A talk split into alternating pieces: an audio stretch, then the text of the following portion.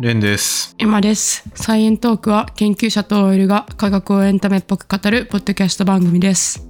風船でさ、うん。空飛びたいと思ったことある風船ではないけど、空飛びたいとは思うよね。え、それは何も使わないでまあ、な何も使わないででも何か使ってでもいいけど、空飛びたいくらい。あなんかそっか私よくさ、夢でさ、うん。もう自分の手をこうめっちゃ鳥みたいにバタバタバタバタバタってししてすっごい頑張っ たら、うっけるみたいな夢をよく見るわ。辛そうだな、それ。あ、コツ分かってきたみたいなね。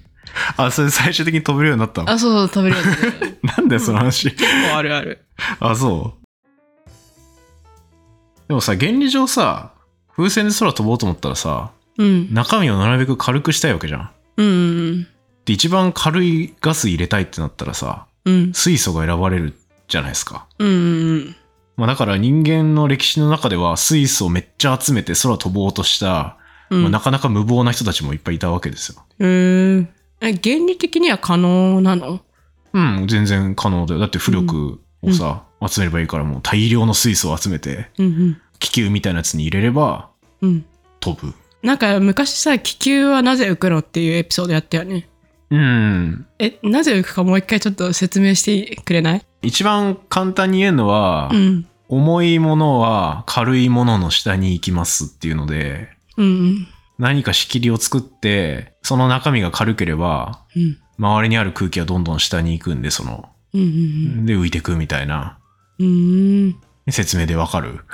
うん 比重みたいな話だけど、うんうんうんうんうんまあなんだかから気球はあったかいからさその分あそうああったかいと軽いんだっけそうそう中の空気がどんどんスカスカになっていくわけね、火でめっちゃわーって動き回ってうん気球の中の空気はスカスカで軽くなるんでうんうんどんどん上に行くと、ああじゃあ今回はそれと同じような感じで、うん水素は周りの空気よりも軽いからどんどん上に行くってことね。そうそうそうそもそも別に温めるとかしないでも中軽くするっていうのでもう温めるのと一緒じゃん、まあ、なんでこれってとにかく水素が軽いからやろうっていう人が出てきたっていう感じだよねうんうんっていうね、なんか、一個の、その、物質みたいなものの性質が分かると、うん。うん人間はそれを何とかして活用しようとするうんわけじゃないですか。うんまあ、今のは水素が軽いっていうのからスタートしてる例で。うんまあ、みたいなのが結構面白いかなと思って、ってことで今回は、うんあの、水素について、ちょっと水素ってこんな性質あるからこういうものに使われてるっていう感じのうん話。もうひたすら水素を使うっていう話が今回です。水素の活用例をどんどん言っていく感じですね。うん、なんかね、あ結構こういうのもあるんだっていうのが出てくると思いますよ。うんじゃあ1個目、まあ、最初にも出てきた、軽い。うんうんまあこれ水素は元素の中で一番ちっちゃくて一番軽いんですけど、うんまあまあ当然この性質に注目すると空飛びたいっていう人が出てくる。うん君はちょっとあんま共感できないかもしれないけど。うんで、これが今から240年前ぐらいかな。うんうんうんジャック・シャルルっていう人がうん初めて水素気球、うんまあ、あの分類としてはガス気球っていう分類なんだけど、うんうんの有人飛行を成功させたっていうのが言われてて、うんえー、えそのシャルルってさボイルシャルルの法則のシャルルさんそう。ねえでね、まあ、このシャルルさんね、すごい気球で有名な人で、うんガス気球で。うんこれあの、熱気球とは違う分類なのね。うんうん最初に言った熱で火火を使って空気の密度を小さくしてバーッと飛ぶんじゃなくて、ただガスの中に入れて飛ぶっていうタイプ。うん、あ、じゃあ、え、コントロールできなくないなんか落ち、落ちようと思った時にさ何にもしなかったらひたすら上に行くってことそう。まあ言ったらでもその中の空気の量とかをうん。逃がしてあげるとかで調整はできるんじゃない、上下は。なるほどねま。あ、なかなかね、コントロールだから難しいっていうのはあるから、うん、まあ、ちゃんとあの紐つけとくとか。うん。しかもちょっとあれだよね。うんなんか水素だから怖いよね。 ああ、そうそうそう。うんまあ、燃えやすいっていうのもあるから、そういう危険性もある。うんうんで、まあ、今ね、最近あの浮かぶ風船って大体ヘリウムが使われてると思うんですけど、うん。うん。まあ、ヘリそうウなんム、だ。うん。あ、そうそうそう。あんまりね、もう水素使われてる例は少ないかな。うーん。飛んでる風船でね。気球もそうだし。やっぱそれは危険だからまあ、危険というかね、ちょっと大きい事故が起きたりもするんだけど、うんうん。歴史上。で、そもそもね、このガス気球ってやつ1783年なんですけど、うん。まあ早いんですよ、めっちゃ。確かに。だって、有名なのはあの飛行機でライト兄弟が初めて空飛んだっていう話有名じゃないですか。うこんれ1903年ですかね。うん。おお、まあ100年以上前、 100 120年ぐらいそう前。そうそうそう。結構早くない早いね。うんうん気球はやっぱすごい早いんですよね、歴史的に。あのー、水素での気球の前に普通にあの熱気球っていうのはこの1782年よりも前にあったのうんとね、これ実はほぼほぼ同時に作られてて、あ別の人が作ったのそう、別の人。へでしかももこう面白いのが、熱気球で有人飛行に成功したっていう10日後にガス気球で成功してるっていう。うーんで、違う人がやってるんだよね。面白いね、う。うんんえじゃあさこの時期がさ初めて人が空飛んだ時期って考えたらいいんかなそう、この1700年代後半が初めて人間が作ったもので空飛んでるっていうのはおーありますね。すごいねそう。で、まあでも一応熱気球の方がちょっと早くて、うんで、これはフランスのモンゴルフィエ兄弟っていう、 うんまあこれもライト兄弟みたいな感じで兄弟なんですけど、うんうーんで、これ発想のアイディアがちょっと面白くて、あの煙突から煙出てる家とかあるじゃん。うんあれ見て、あの煙集めたら空飛べんじゃねっていうので、そう、作ろうと思ったと言われてる。へえすごくないよくそんなこと考えるねそう、だから最初は暖炉の煙を紙袋に集めてうん飛べるんじゃないかっていう実験をしてたと。うーんで、だから実際になんか飛べそうってなって、うんそっから自分で乗ろうと思ったのはすごいけど、ね怖いよねそう、90メートルぐらいの高さで25分間ぐらい飛行したって言われてる、一番最初。へえなんかその前にさちょっと軽めなもので試しそうだよね、あ、犬とか試してる。うんうん。動物乗せてう、んうんうんあの、有名なベルサイユ宮殿で、うんマリー・アントワネットの前で、動物を乗せてデモンストレーションしたと言われ てる。なんかちょっとすごくない、へえすごい面白いよね。そんなん見せてたんだっていう。ね面白いで、まあそれが熱気球なんですけど、まあそれとほぼほぼ同時にガス気球っていうものも作らせて、うんまあそれがジャック・シャルルさんと、まあその教え子なのかなこれ、ロベール兄弟っていう。 兄弟よく出てくる兄弟よく出てくる。 この時代兄弟でさ一緒に研究するのは流行ってるのかなわかんない。いやまあでも、それ、その二人があの一生懸命作って、うんシャルルさん主導のもと作ったとうん言われてますね。うんで、その時は水素。うんうんうんを集めた、これなんかね、ものすごいなんか500球ぐらいの鉄うんに硫酸ぶっかけて500キロって言った500キログラム。うんものすごい量の鉄に硫酸をぶっかけたら水素わーって出てくるんだけど、うんそれを頑張ってバルーンみたいな、うんまあ当時結構袋に近いんだけど、うんうんに集めて飛ぼうとしたっていう最う初。んなんかものすごい危険そうなこれやばくないうんうんでも鉄500キロ集められるっていうそのなんだろう資金力もすごいよねまあでもなんかゴミとか、なんか鉄スクラップって言われてるから、あまあまあ集めたんだろうね、頑張って。あ。へえ。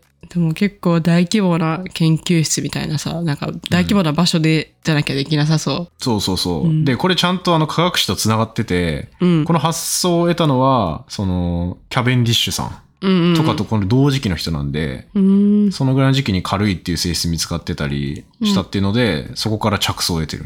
へえ。まあまあだから、ある意味、キャベンディッシュさんが基礎研究して、うん。気球にしたのはもう応用したと。うんうんうん。で、一番最初に飛んだ時が、まあこれもフランスのパリなんだけど、最初に水素気球で飛んだのが、うん。 380立方メートルの水素の気球を用意して、うん。これちょっと絵は、絵はあるんだけど、おお、めっちゃでなんかか、広場にとんでもないでかさのい。うんバルーン用意してう、んうん。 550メートルぐらい空飛んだって言われてる。高さ。いや、もうすご怖いね、でも。すごくなすごいけど怖 いよね。これさ、いやうん今私たち絵見てるからあれですけど、もうめちゃくちゃでかいバルーンでさ、いうん。それがさ、その水素が一気にさ、酸素と触れちゃったらさ、うん。ボンってなる。いや、ボンってなる割れたらやばいよう。ん。まあまあ、でも無事にね、2時間ぐらい空飛んでう、ん。で、ちょっとずつあの、水素放出する、その穴みたいのをつけてたみたいなんだけど、うん。水素放出弁みたいな。うんうん。で、水素ちょっと抜いてゆっくり降りてきたと。え、でも放出、放出するときにさ、うん空気中の酸素とぶつかるよね。でもその時熱がなければ別に大丈夫な。あ、そうそうそう、熱がなければ。だから、うんちょっと静電気でパチンとなったら終わるよ、多分。 うん。超危ないね。危ないね。そう。で、まあ、この後も何回かこういう飛行みたいなのをやってて、うん。まあ、40万人ぐらいの人がその実際飛んでるのを見たと言われてるんだけど。えーまあ、だから有名人よね、もうんうんうん。40万人。うん。う。いや、すごくないうん。まあ一大イベントだったわけですよ。まあただ、なんかね、シャルルさん、うん。もう飛びすぎて、うん。なんか高さ3000メートルぐらいまでうん。行ったらしいんだけど、水速気球で。うん。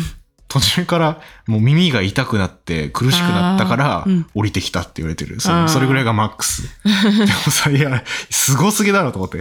いやー。めっちゃ勇気いると思うんだよね、これ。え、でもさ、うん3000キロぐらいだったら、 3000メートルねあ、。3000、あ、3000メートルってさ、うん。普通の飛行機で飛んでないのかなそれぐらい。私たちも。あ、全然飛んでると思うよ。で耳が痛くなったのは、なんだろう。なんかその時鼻詰まってたからとかなんかな。いや、でもむき出しだからじゃない。むき出して関係あだっるのてか飛行機ってある程度気圧調整されてるでしょ、ちょっとは。な中があされてんじゃなうーん、そうなんだ。でもね、気持ちわかる。私も、あの、一回、うん飛行機乗ってる時にもう耳痛すぎて、いうんうん。もう本当に死にそうになった時ある。で、その時は、ああーの、どうやったらいいかわからなくて、後でうん。スマホで調べたら、うん。鼻詰まってる時にそうなるから、へえ。鼻を噛めばよかったっていうの分かったんだ けど、でも、うんあの、その時はさ、うん。あの、飛行機モードだったからさ、飛行機モード。あの、あ、機内モードあ、そういうそうそうそう。調べれなかったってこと調べれなくって、はいはい。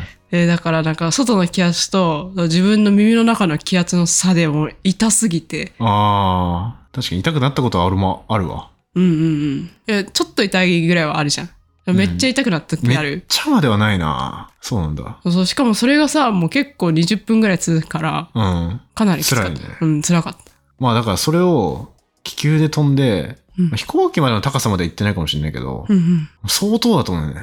うんうんまあだし、そんななんか鼻詰まってるとかそんな考えられる状況ではないんじゃないかと推測できるけど、 なんかだって、外でしょうんやばくないあ外の方がやっぱやばいんかなやばいと思うけどな。なんか空気薄くなったりしないかな。そこまではいかないか。しそうだけど、うんいやその分さあの自分の体の中の空気も薄くなればいいわけでしょ多分気圧の差がなくなればいい、あーまあ、 まあそうか。うん。 だから飛行機で耳痛くなるのも急に高さが変わった時に、うんその自分の中の気圧と外の気圧うん。がなんか自分の中の気圧が外の気圧のスピード変化のスピードに追いつけないからうんうん。なんかそういう風になるらしいだからゆっくりだったら結構いいってああ、書いてまたよだおっしゃったのかな。うんまあわかんないけど、でもこれ一人でやってるらしくて、ええ乗り込んでんの。一番最初に飛んだ時は一緒に兄弟と飛んでんだけど、うん2回目は、あの、人が多くなっちゃったら、気球に必要な水素は増えるわけじゃん、当然。そうだねだから一人で行ったらしい。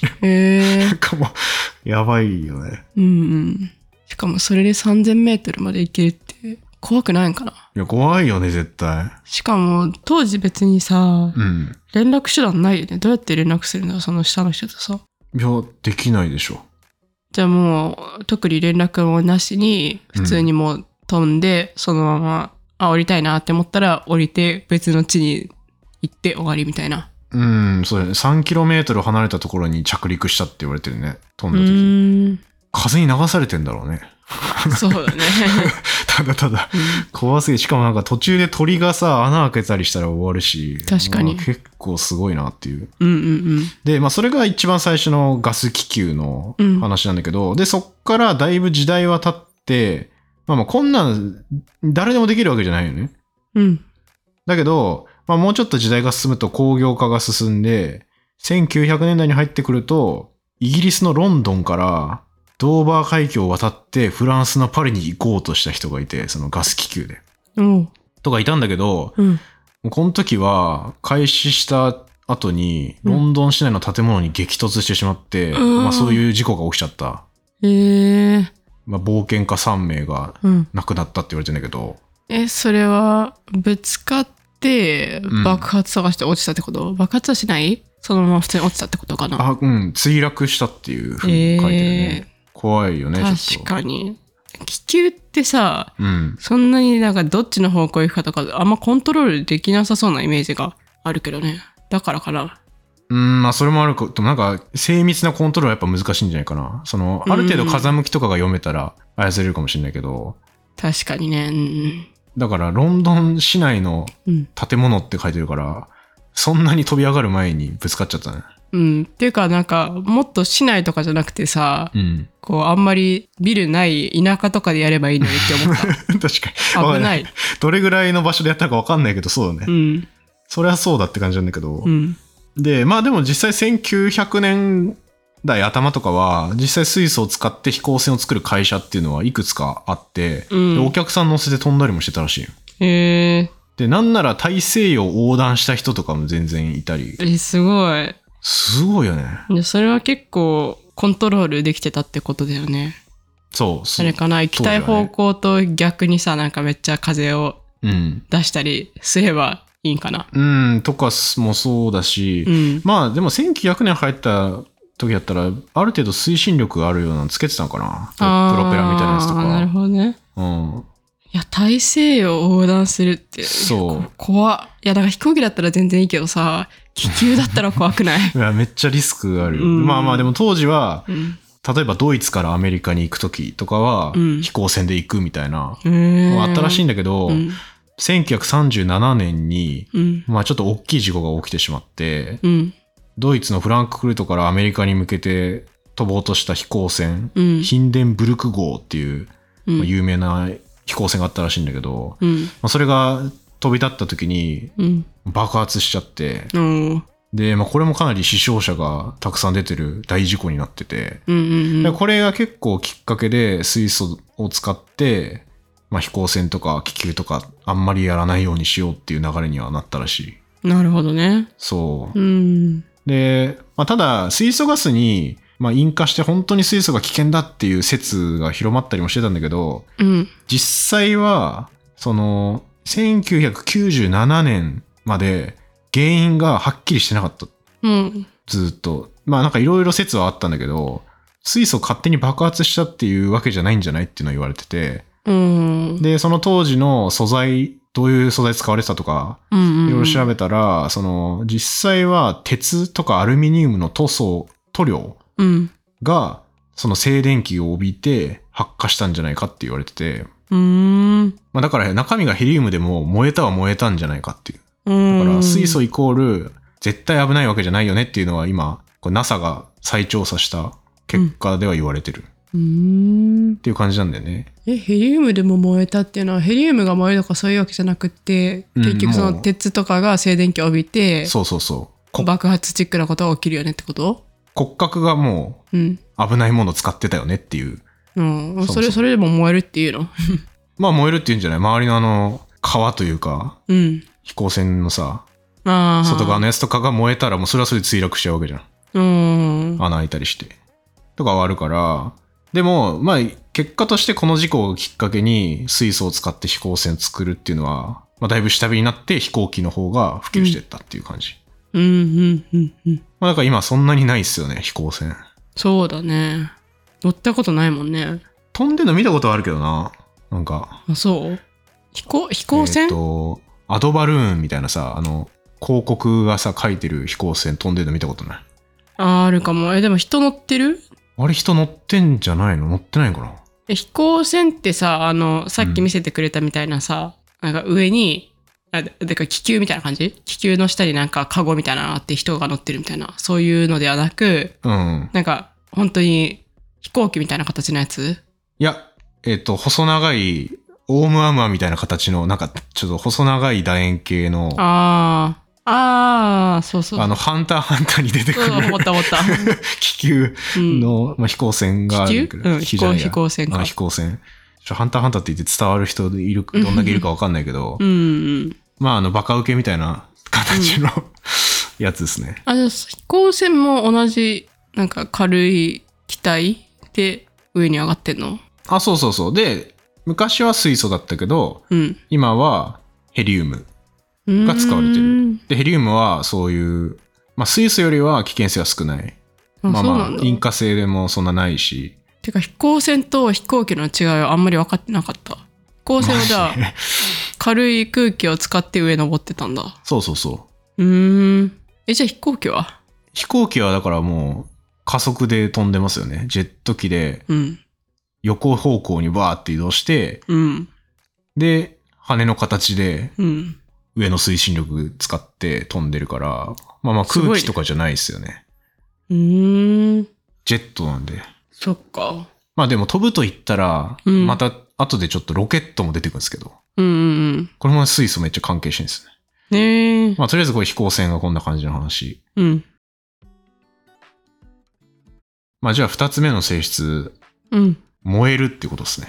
はいはいはい。水素はすごく燃える。うん。で、まあ、これは水素の発見の時も話したんですけど、まあ、めちゃめちゃ燃えるから、うん。最初なんか火の元と関係あんじゃないみたいな話をしましたけど、うん。フロギストン。フロギストン。うん。そう。だから、いろんな人がもう燃えるのは知ってた。うん。んで、これと同じ時代に、初めて電池が作られるっていうのが別でまた起きてるのね。うん。ボルタ電池ってうん。聞いたことあります、ない。これ習うんじゃないかな、普通。マジで習うと思習うったっけボルタ電池。まああの、あこれ全然覚えなくていいですけど、うんプラスに銅の板、うんうん。で、マイナスに亜鉛の板うん。をやって硫酸につけると。うんうんそしたら、そこを電気が流れる。うん。うん。水素イオンが放出したりして。っうんていうのがボルタ電池なんですけど、うん。これが、まあこれボルタさん、ボルタ伯爵が見つけてんだけど、おーあの電気がさ、何ボルトとか、うん。あの、ボルトってボルタさんの名前から来てる。へえ。何ボルターにはなんなかったんだね。何ボルタにはならなかったね。 ボルトになってんね。これ多分なんだろう、文法的なあれなのかな。ちょっとわそかんなれい。か鉛でさ、なんか、 その、その国の人の発音的にはボルタだけど、なんか外国に行ったらボルトになっちゃったみたいな感じかな。ああー、そういうのもありありそう。うん。で、このね、ボルタさん、まあ電池の研究してたんだけど、もともと空気の研究もしてたんですよね。うん。で、この人メタン見つけた人なんですよ。おう。で、そのメタンが燃えたらどうなりますかみたいな研究とかもしてて、うんうんまあそもそも科学系の実験をしてるときに、まあなんかその電池を見つけたらしいんだけど、うん。すごいね。すごい。まあまあまあ、多分金属と酸から出てくる空気っていうのをいろいろ研究してた中で、うん。多分電池、そう電気が流れてるっていうのを発見したっぽいんだけど、まあでもこの電気見つける電池作るって、もう今の社会の本当にスタートになってるというか、そうだね。うん。初めて電気の凄さをその伝えるためにうん。やった有名な実験があって、作った電池から電線を伸ばして、うん。 50km 先まで伸ばして、その拳銃をつけたらしいんです、その 50km 先に、電池から。ほうほうほう。で、その電,、うん。電池をオンにしたら、うん拳銃の被害が引かれてバーンって撃たれるっていう、へえ。そういうなんかね、こうパフォーマンスというか、うん。実験やって電気ってこんな離れたところがとこから、うんいろんなもん操作できるんだっていうのを言った人。めっちゃ優先だけどね。めっちゃ優先だけど、いやでもすごいじゃん。まあすごいね。だって当時早いよね。だって電気だからね。そうそうそうそう。うん早いし、そんなんね、当時できる技術なんてないから。確かに。何にもない時代からしたら、一瞬で 50km 先のものを操作できるってすごいね。うんうん。まあなんで拳銃だったの かわかんないけどなん、確かにわかりやすいからかもしれないけどうね。ん。バーンってやって。 50km 先のものが光るとかだったら、うんでもいいけどね。 それでもいいと思うけうど。ん。まあまあ当時拳銃だったっていうね。で、うんじゃあこの電気が見つかると、うんやっと水に電気流したらどうなんのっていうのをやり始めるね。うんうんで、また別な人が、こうお医者さんがやってんだけど最初に。うん。うん。その水に電気流したら泡ブクブク出てくると。うんうん。で、それが水素と酸素だって見つけた人が別でいる。うんこれもね、もうなかなかすごいことですけど、うん。うん。電気分解。電気分解ね。これが1800年とかですね。うーん。で、まあ、そこから電気分解の研究とかもいろいろされるんだけど、1838年ぐらいに、うん。水に H2O に電気流して、H2 と、まあ、O2 うがん。出てくるんだったら、逆に H2 と O2 をうん。反応させたら、水と電気できるんじゃねっていう、うん。逆を考えた人が出てきたの、この。水と熱 だよね。うん実際爆発でか燃えて、いや、これ電気できる。電気になにもなるんだ。電気にもなる。へえ。これ燃料電池って呼ばれてるもんで。うんうん。だから、まあ、僕らがイメージしてるあの乾電池みたいなやつとはちょっと違うんだけど、うん。まあ水素と、あとは酸素を混ぜて酸化還元反応みたいなことが起きてうんそれが電気としてエネルギーが出てくるっていう、うんまあだから貯めとくっていうよりかは水素とかを供給してそこでずっと電気作るみたいなタイプの電池が燃料電池なんですけど、えっ、と、じゃあ燃料電池に電気蓄えるために、水素と酸素を入れとくってことまあ蓄えるっていうかもうそこで電気作り続けるみたいな感じだから外から水素と酸素はずっと供給し続けてうん。うでそこから電気出てくる、ーんまあ、だからちょっと乾電池とかとは違うかなどっちかというとなんかエエンジンに近いというかで、その電池を使う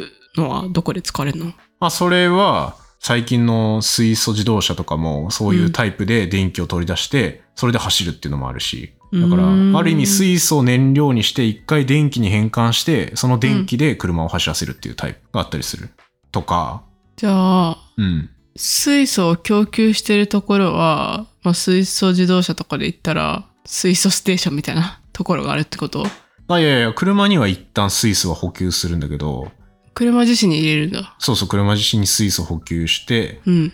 でそれをちょっとずつ使うみたいな感じうーん。まあ一応ね水素自動車って言ってるもの今うん。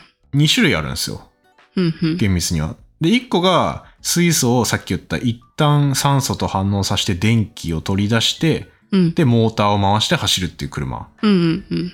で、もう一個が水素がを本当に燃やしてうん。爆発するみたいな。うん。それによって駆動力を得るタイプ。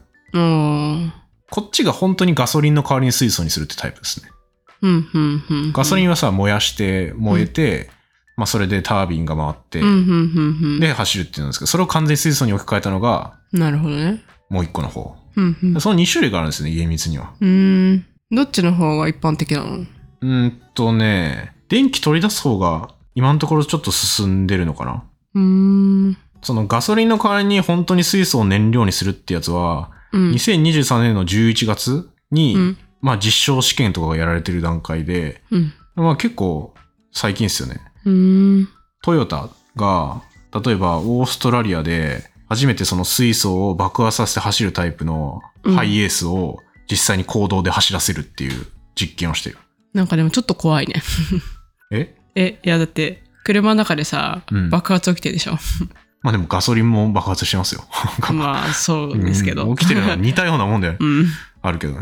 まあまあメリットはその水しか出ないっていうところだけど、うんうんうん、なんかオーストラリアは水素がいっぱい取れるから、うん。うん。利用に積極的らしくて、よくオーストラリアで水素自動車のうーんそういう試。験やられてるらしいね。まあ水素自動車はちょっと水素ステーションを作るのが全然まだ進んでないから、うん。あんま流行ってないんだけどまあ。うん。水素ステーション設置するのに数億円かかるらしいんだけど、うん。ただその充電器うん。充電器だと1000万ぐらいで作れるらしくて、うん。うんそれ結構でかいよね。あの、ステーションの作りやすさっていう意味。だあから、ー充電器のそ方うだがねたくさん作れるし、まあ、電気自動車の方が入りやすそうだなっていう気はしたけどね。確かに。とはいえ、まあ、国としては水素ステーションもっと作るぞっていうので、補助はしているらしい、いろいろ。まあ、あうの、ーん SDGs ですね。 SDGs ですね。カーボンニュートラルにしたいっていうやつに水素自動車とかはまあ入ってくるから、うんうんうん。ガソリンに比べたらね、うんうん。っていうのありますけど、あとあの、自動車じゃないんだけど、水素で飛行機作っちゃおう。うん。水素でっていうか、水素燃料の飛行機作っちゃおうっていうのも最近結構出てきてる。えー、次世代航空機。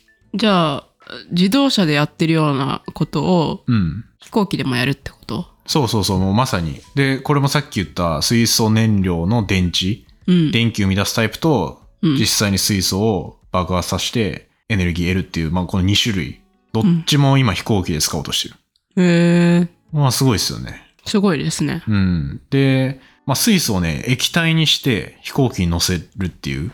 うん。液体水素って一応マイナス253度でできるんだけど、まあまあそれを飛行機に積み込んで、うん。ちょっとずつ使って空飛べないかっていうのも、今やられてて、2035年を目標にして、例えばあのエアバスっていううん。航空機の製造の大手メーカーありますけど、とかはやってるらしい。だからへーあと12年後とか車でさ、うん。ガソリンと水素と電気があるんだったら、うんうん。飛行機でも電気飛行機ってあるんかなあー電気飛行機、うん、ちっちゃい、あの、小型の飛行機だったらあるみたいだけど、大型のやつはあんまり、まあその電池の容量とかうんうんのうん問題じゃないかな。うん。で、多分、そんなになさそうだな。そうなんだ。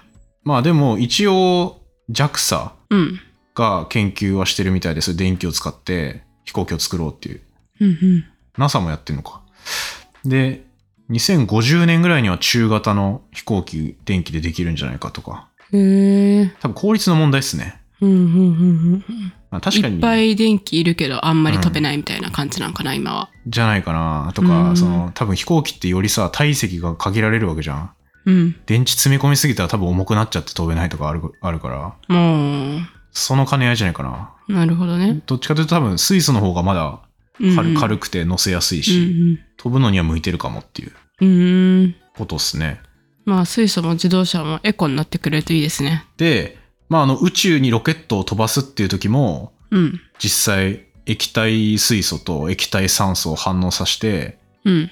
バーンって飛んでくうんうん。みたいなのが、まあ、結構使われてて、うんロケットなんて本当に重さ大事じゃないですか。うん。もう極限まで軽くした素材とかで作ってうん。ってやんないと、もうエネルギーがすごくたくさん必要になっちゃうから、うん。宇宙まで行くんだったらね。まあそういう時はね、水素は結構使われてる。うーん。どれぐらいの液体水素いるんだろう、でも。どれくらいまあちょっとサイズによる気するけど、ロケットの。ロケットだとあんまりなんかピンとこないけどさ、うん。例えば水素自動車とかだったらさ、うん。なんか何キロ走らせるのに水素、液体水素どれぐらいいるとか、そういうのあるんかな。うん、104、ちょっと幅あるけど、うん150リットル前後入れて、うん。 850キロメートルぐらい。うーん。で、長いものだと1000キロ走れるっていうものとか、へえ。あるみたいですね。すごくないだから1回水素充填したら、うん。東京、大阪往復できるってことですよね。1000なキロいるけたほらど、なるほど。すごいね。結構いいね。 そんなにだってお風呂ぐらいの量で、お風呂ぐらいでいいんかなぐらいの量で、東京、大阪、往復できるのいいね。あお風呂200リットルだって。お風呂より少ないわ。お風呂より少ないな。うん。まあでもその液体水素をキープするためにそれこそうんマイナス253度とかにうんしないといけないとか、まあそういうのがそのための入れる容器うんどうるするとか、確かに。熱どうやって遮断しとくみたいなのとか、うんその辺がまだ研究ポイントなのかなっていう感じですかねこれ確かにね。うんでもできたらすごいいいんじゃないか、うんうんまあ、排気ガス出ないしうん。うんうん。ってう。いうね、のはありますけどね。あのね、なんか水素を保管するときにめっちゃむずいのって、水素があまりにちっちゃいから、うん。漏れやすかったり、うーん。金属を劣化させたりしやすいとかあるよ。え水素が金属劣化させんのそう。金属の表面にちょっとでも隙間あったら、うん水素ちっちゃいから入ってって、うん。金属劣化させる、ボロボロにしちゃうっていうね、効果ある。どういう風に反応すんのいや、もう物理的にね、隙間に入ってっちゃうんだって。あ、じゃあなんか科学的に反応するとかじゃなくて、物理的になんか隙間を大きくするみたいなことかな。ああ、みたいな感じっぽいよ。まあ、うん反応する場合もあるのかもしれないけど、その隙間に入って、その隙間広げちゃうとか、うん、うん、うん。のは言われてて、うーん。まあ、だから、その、普通に金属で覆っちゃうとボロボロになってっちゃうから、その素材もどうするとか、うん、うん。あるんですよね。うーん。これ僕もね、水素使いますけど、実験室で使うことあるけど、うん。感じる時あって、普通に風船に水素入れることあるんですよ。うん。使うために。うんでもね、どんどんぬ抜けてくんよ。うん。風船の多分ね、プラスチックの隙間から。うん。うん、うん、うん。だから定期的に水素補充しないといけないとかうん、う、ん、あったりして、あ、やっぱちっちゃいんだなっていう のは感じれるようね。ん。うーん。で、ああと細かく言わんけど、この金属の隙間に水素が入っちゃうっていうのを逆に利用してるのがうん。充電できる乾電池ですね。ほう。というのはっていうのは、まあ使い回せる電池って、うん。その仕組みはちょっと複雑ではあるんだけど、本当にあの簡単に言うと、水素を金属から出し入れできるっていううん。のがあるんですよ。うん。だからある時は、その充電として電気流して、水素を金属に吸着させる。で、使う時は金属が離れ、あの水素が出てくる。みたいな時に電気が発生するっていう。水素急増合金っていうのが使われてて。うーん。そんなのがあるんだ。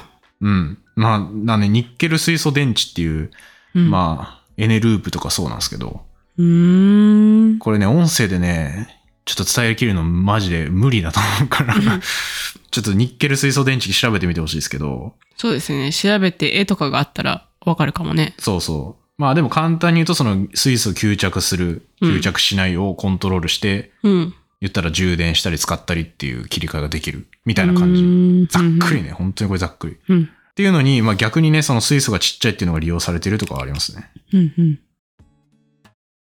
で、まあちょっとね、水素のこのエネルギー的な利用って本当に切りないんでこんぐらいにしときますけど、はい。ちょっと切り口違うの最後喋って終わりますけど、うん。水素水ですね。ああ、水素水。どんなイメージあります水素水。なんか、健康に良いみたいな風にうん。 PR されてるイメージ。うん。うん。飲んだことあるあのね、なんか、私が学生の時留学してる間ぐらいにさうん、急にさ、日本で流行って水素水。でうん。家帰ってきたら、うん。なんか水素水作るやつが あった。え 家に。マジお母さんが買ってた。おー、それも今使ってない。使って使ってないんじゃないかな。ああ、そうなのうん。なるほど。だから飲んだことあると思う。あ、もう覚えてないレベルか。あ、いや、飲んだことある。うんうん。うん。まあこれね、こう水素水の話ってうん。非常にセンシティブな話なんですよ。うんうんまあ健康にいい悪いみたいな情報を含むからね。うん。うん。まあなので、ちょっと、いつも一応サイエントークは引用する情報とか、まあ使った本とか、ウェブページとかは概要欄に貼るようにしてるんですけど、うん。今回あの引用情報をちゃんと明言しながら喋んないとうん。危険なんで、うん。 ちゃんと、ちゃんとあの参考にした情報を言いますけど、国民生活センターってあるんですよね。うん。独立行政法人の。まあ、その報道資料によると、まあ水素水の効果、結論、人での健康とか医療的な効果について十分データがあるものはないっうん。。ていううのが、まずある。うん。うん。大前提としてね。うん。だから基本的に水素水です以降に、めっちゃ健康にいいですって結びつけて売ってるのは、うん。まあ、ダメなんですよ。うん。確認されてないんで。そもそもなんでじゃあ健康にいいっていうふうに言われだしたのかとか、あとは、健康にいいって、その、どういう点で健康にいいんだろうか。うんとね、まあ、これも一応ね医薬基盤健康栄養研究所っていうところが、まあ、ちゃんと水素水の安全性有効性情報みたいなのを出してましてうん。であまず言われてる効果うん。言われがちなのはダイエット効果があると かがんを予防するとかおー一番多いのがその活性酸素を除去するっうん。ていうふうに言われてるんですけど、うん。で確かにこの辺は細胞の実験とかうんあと動物実験とかうん。そういったもので論文になってるものはあります。もう。で、人の臨床試験がやられてる例もあります。うん。でも、現在のところで有効性と安全性の、まあ、検討十分にされたとは言えないと。うん。なので、人に対しては分かりませんっていうのが今のところ。うーん。効果があるともないとも言えない。それはうんサンプル数が少ないから、それともサンプル割と取ってるけどまともなデータ出てないでも出てなかったら効果ないってことだもんねうん、そうそうそう。であんまりそもそも研究されてないからっていうことなんかな人でいや、研究はね、めっちゃされてる。あそれで健康にいいっていうデータ出てこないんだったら効果ないってこと今のところね、だからないってこと。うーっんていうえのが、今のところの話。動物では動物ではその例えばがんがちょっと小さくなりましたとか、うんそういう論文ベースの情報はあったりするとうか、ーんあの炎症が抑えられるとか、うんうんまあ、そういう論文は実際にあって一応ね1600ぐらいは確率論文の報告があって、まあ、細胞レベル動物レベルのうん話でメカニズムも結構最近は調べられてる、うんうんまあ、その炎症だったら炎症性の、まあ、サイトカインっていううん免疫反応を促進する物質があるんですけど、まあそれが出るのを抑える経路があるんじゃないかとか。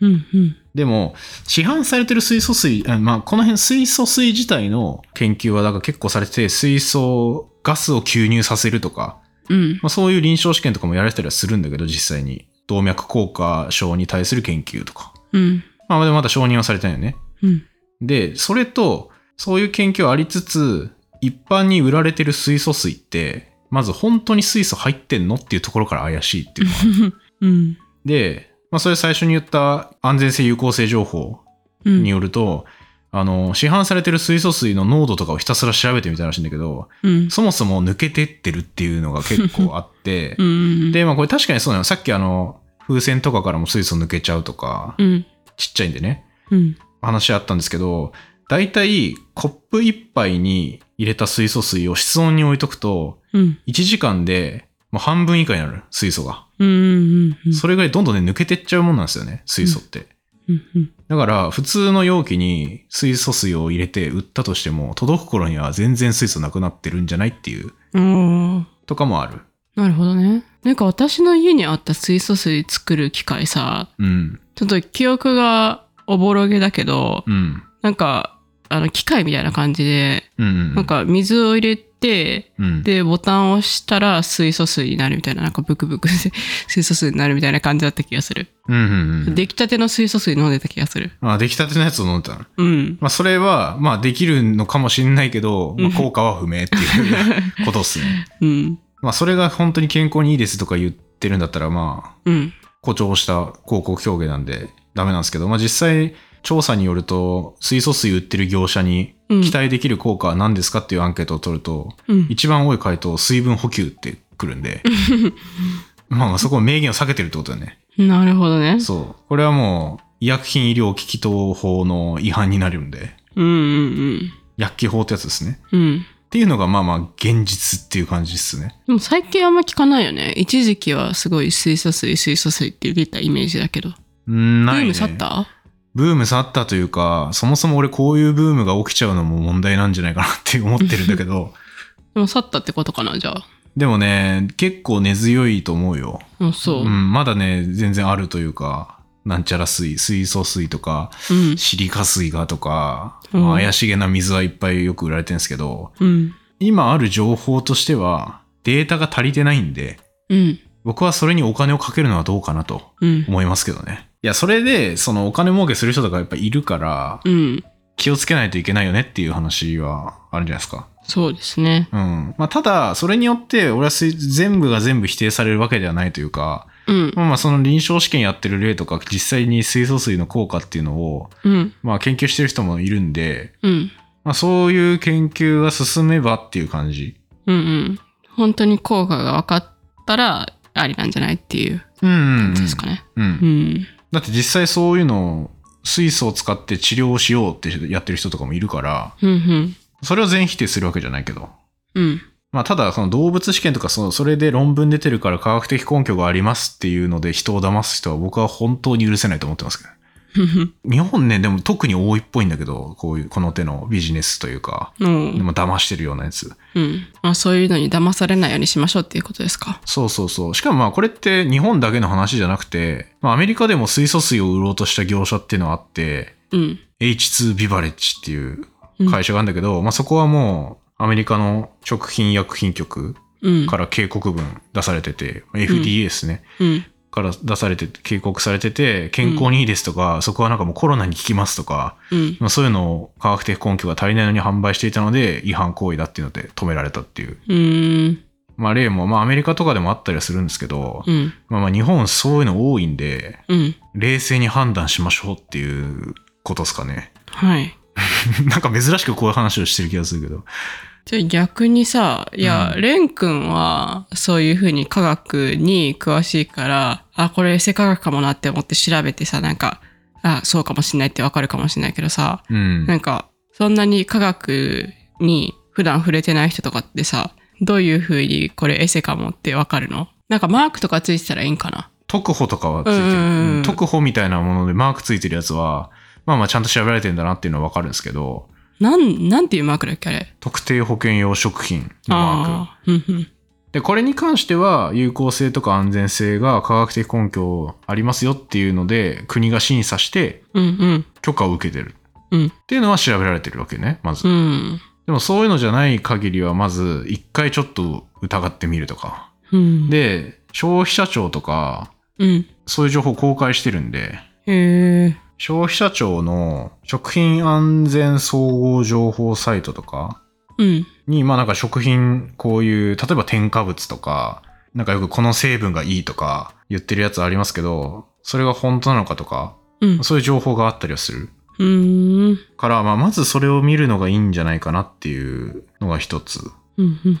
とかあれかななんか買おうと思ってるうん。商品があって、その商品名と効果みたいな感じでググってみるとか。まあ、最低限ね。うんで、まあ、その、個人のブログとか、うん。そういうのはね、鵜呑みにしすぎるのは結構危険。やっぱ。ああ。でもさ、その科学的なエビデンスがなかったらさ、うん。そういう情報ってなんかどっかにありそうじゃないなんか誰かが言ってそうみたいな。うんあ、国が調べてるとかうん。とかなんかネット上でさ、うん。いや、この商品はこういう効果あるって言ってるけど、実際はエビデンスなくないみたいなうん。言ってる声がありそうじゃないああ、そういうこと、うんああ、そういうのも出てくると思うね。てか、うんまずそういうのがあるかどうかも探した方がいいと思うし。うんうんで、こういうのってさ、もう僕ら消費者はさ、別に見見てもさ、その成分本当に入ってるかとか、例えばね、本当に悪質なやつだったら入ってないかもしれないじゃん。わかんないじゃん。うん。うん。だから、まあ最低限その公開されてる情報は見て、ちゃんとしてるものだったら、情報出てくるんで、うん。出てこないってことは、結構変じゃないっていう話になる。うんうん。っていうことなんじゃないかなっていうのがね、ありますけど。はい。まあ、なるべく複数のその情報に当たるとか、うんまあ、そういったことは大事なんじゃないかな、少なくとも。っうんうん。ていうね、あの、ガチガ チに、僕はなんかもう、切り捨ててる感じになってるけ ど。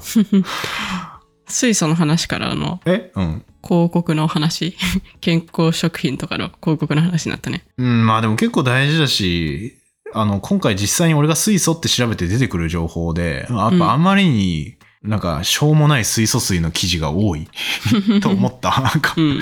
すげえ多いなと思って、しかもそれっぽく書かれてるやつとかもあるしう、ん。なんかそれで無駄に高いお金を取られちゃったりとか、だあってーだって正直もう原価ほぼゼロに近いからさ、水なんて。うんうんだし、なんかちゃんとそれを研究してる研究者にとってもめちゃくちゃ失礼なことだと思うんだよね。っうん。うん。ていうのがあったからちょっとなんか、ね、なるほどね。言いたくなったっていう、ただそれだけなんだけど。うん。ね、そういう健康系のさ、うん。あの、なんか口にするものだったり、医療機器的なうん。医療機器っていうのがなんかこれ効きますって言われてるようなさ、なんかデバイスみたいなのってさうんうん。やっぱ健康系だったらすごい値段高かったりするけど、うん。そういうのに本当にお金払う価値があるのかっていうのはうんちゃんと調べてみた方が自分のためかもね。うん。の方がいいと思うね。まうあん人から話聞いただけで全部判断するとか、うん。は、まあ、自分の身を守るためにね、一回調べてみるとかは必要なんじゃないかなって気がしますよね。うん。まあまあ、調べるの難しいっていうのはあるかもしれないけど、まあ、あと水素水に関しては水素水の効果をそもそも調べるのが難しいとかそういう課題もあるんだけど、うんうん。だって腸内細菌も水素出してんだもん。 うん。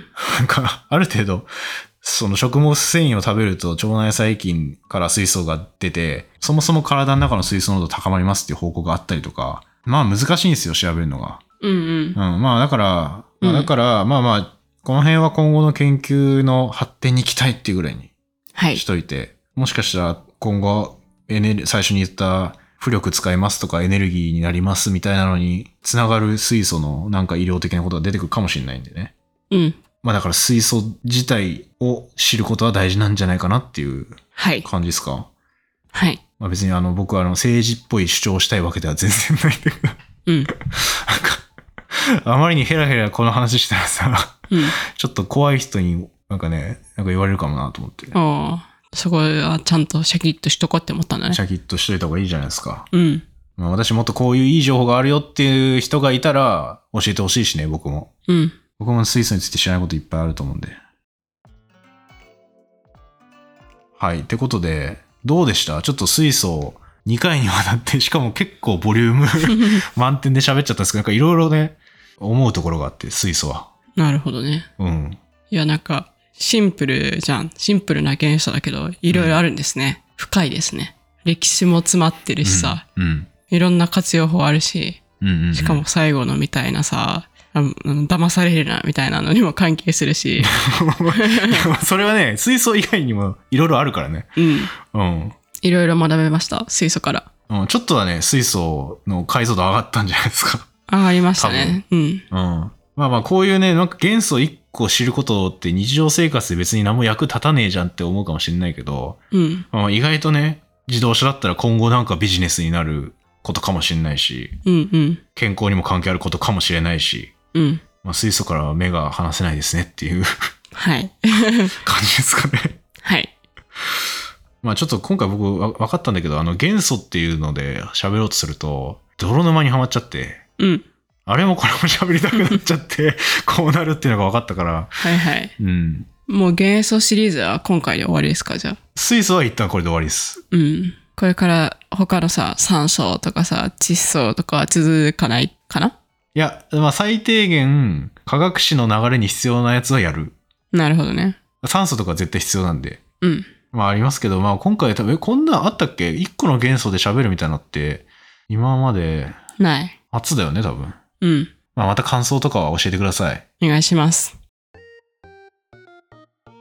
はい。ってことで、こんな感じで、サイエントークは毎週科学のおしゃべりしてます。フォローやポッドキャストの評価とか、エピソードの感想を、X とか、お便りフォームでもらえると嬉しいです。で、まあ、これが出る週はいよいよ、ポッドキャストウィークエンドというイベントに僕たちが参加してる時で、12月16日土曜日、うん下北沢でお会いできる方は、ぜひぜひ会場まで来てください。お願いしますああと、ポッドキャストウィークエンドポッドキャストっていう番組にも僕たち出演しましたので、うんまあ、好き勝手ね、そこでも喋ってますんで、うん楽しかったね楽しかったね。うんあの、説明欄にリンク貼ってますんで、多分。うんそちらからぜひ聞いてみてください。お願いしますはい。ということで、今回もありがとうございました。ありがとうございました